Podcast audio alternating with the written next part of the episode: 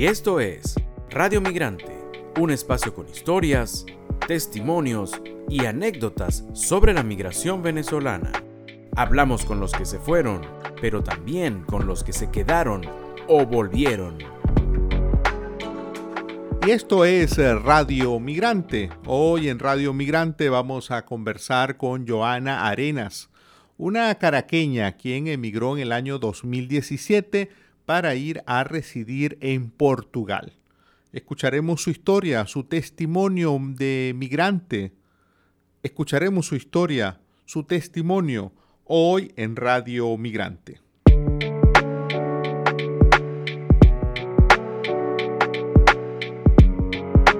Joana, te damos la más cordial bienvenida. Muchísimas gracias de verdad por atendernos. Hola Andrés, hola a todos.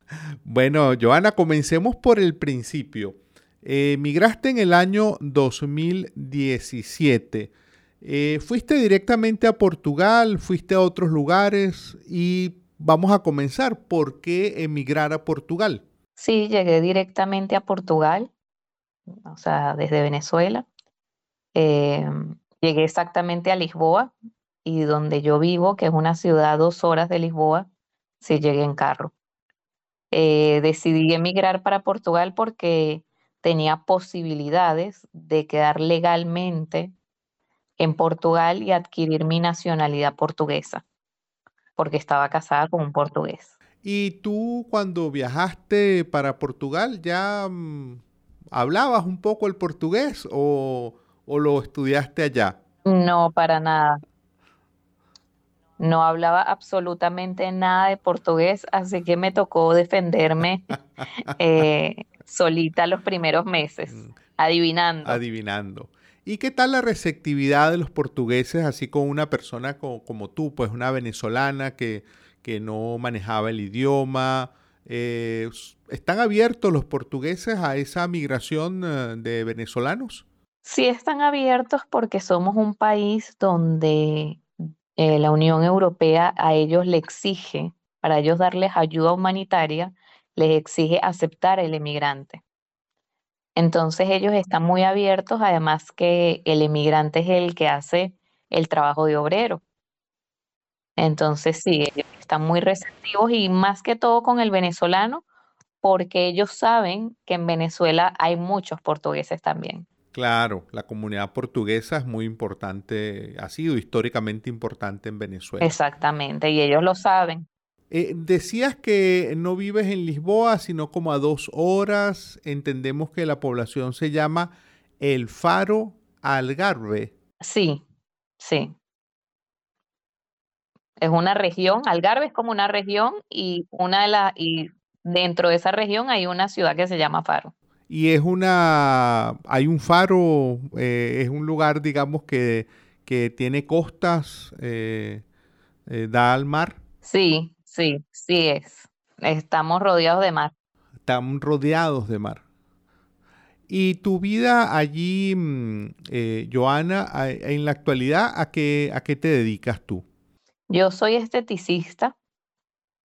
ya había estudiado estética en Venezuela y, nada, llegué muy enfocada en trabajar en mi área, así que decidí solo enfocarme en esa área y bueno, pude emprender en lo mío, que es la estética. ¿Y la mayoría de, de tu clientela es portuguesa, venezolanos, de otras nacionalidades? La mayoría es portuguesa, pero sí tengo otras nacionalidades como ucranianos, ruma, rumenios, eh, brasileros.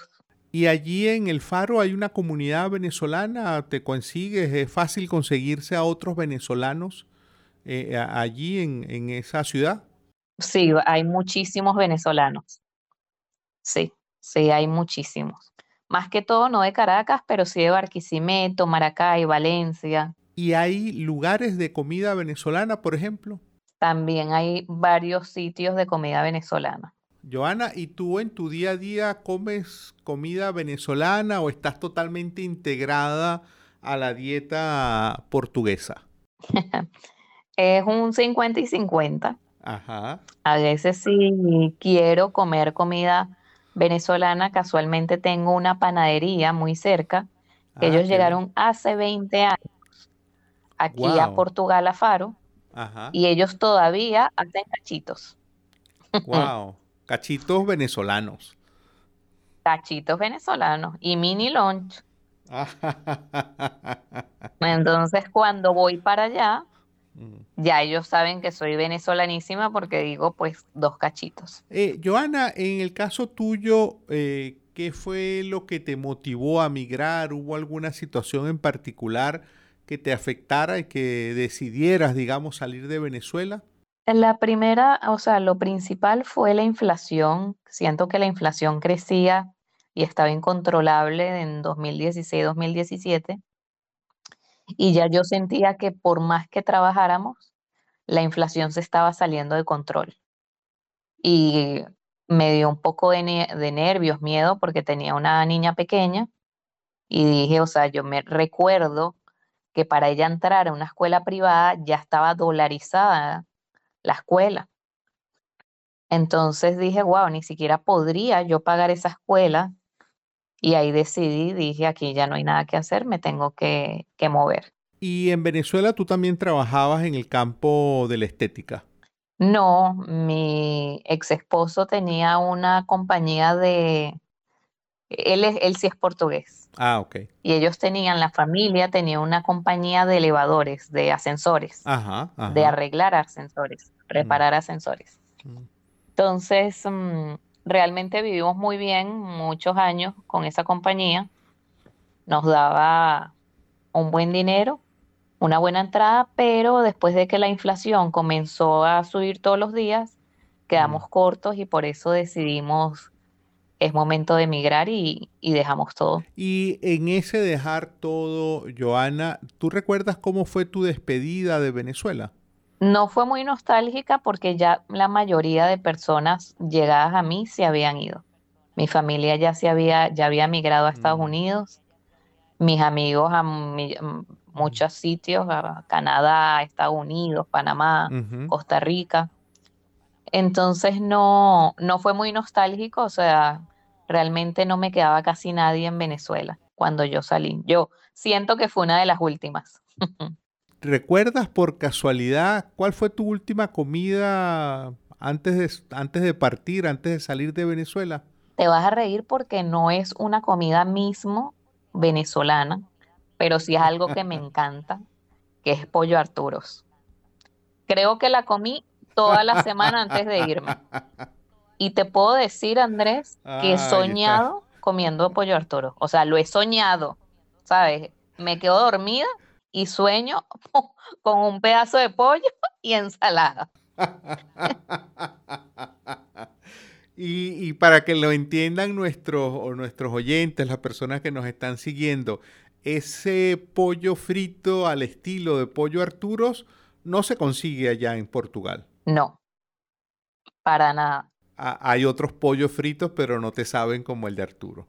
El no, aquí el pollo Arturo es el mismo de KFC, pero sabes que no tiene nada, absolutamente nada que ver con el pollo de KFC. O sea, ya el pollo Arturo es, yo no sé, es el pollo, es el pollo Arturo. Así que disfrútalo cada vez que comas pollo Arturo, piensa en esta entrevista. Eh, Johanna, eh, cuéntanos cómo es tu día a día allí eh, en, El Faro, en Portugal. Em, tu día a día, en, nos contabas que habías logrado establecer un emprendimiento propio, ¿no? mi día a día, pues hagan de cuenta, o sea, cuando yo hablo de Faro, es como vivir en Puerto La Cruz. O sea, estoy rodeada de playa, es ah, algo turístico. Entonces mi hija, tengo yo de mis mañanas dejo a mi hija en la escuela y ella está en una escuela donde frente a ella la vista es el mar. Eso es un espectáculo.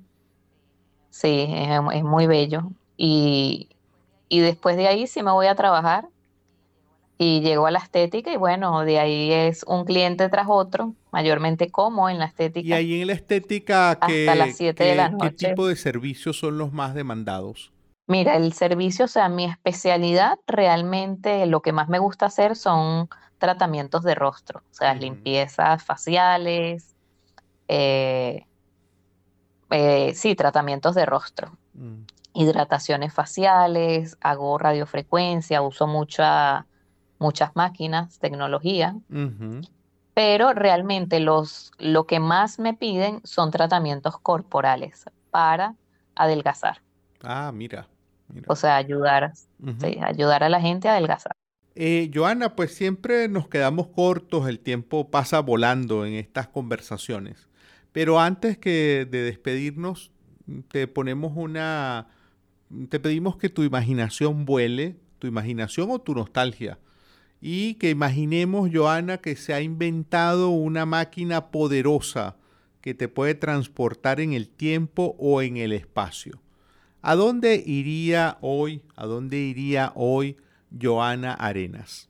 Eh, si me preguntaras una parte de Venezuela, iría a Puerto La Cruz en mis veranos, a mis eh, vacaciones escolares, porque mayormente eran vacaciones, era el Caribe, era la playa, era la familia, era ir a las islas de como Mochima, todas esas islas que eran encantadoras. Oye, creo que tengo muy bonitos recuerdos en esa área de Venezuela.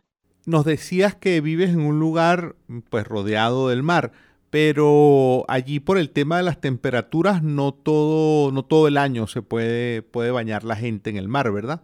Ni siquiera en verano, realmente a veces logro entrar a la playa porque es muy fría. Eh, es muy fría la playa. Obviamente el calor, aquí los calores son muy altos, las temperaturas son muy altas cuando pasa los 40 grados, tú necesitas meterte. Es la única manera de sobrevivir al sol. Pero no es nada comparado a nuestras playas, a nuestras temperaturas. Seguimos en eso, sí no puedo decir, seguimos siendo el mejor, teniendo el mejor clima del mundo. Para mí lo sigue siendo.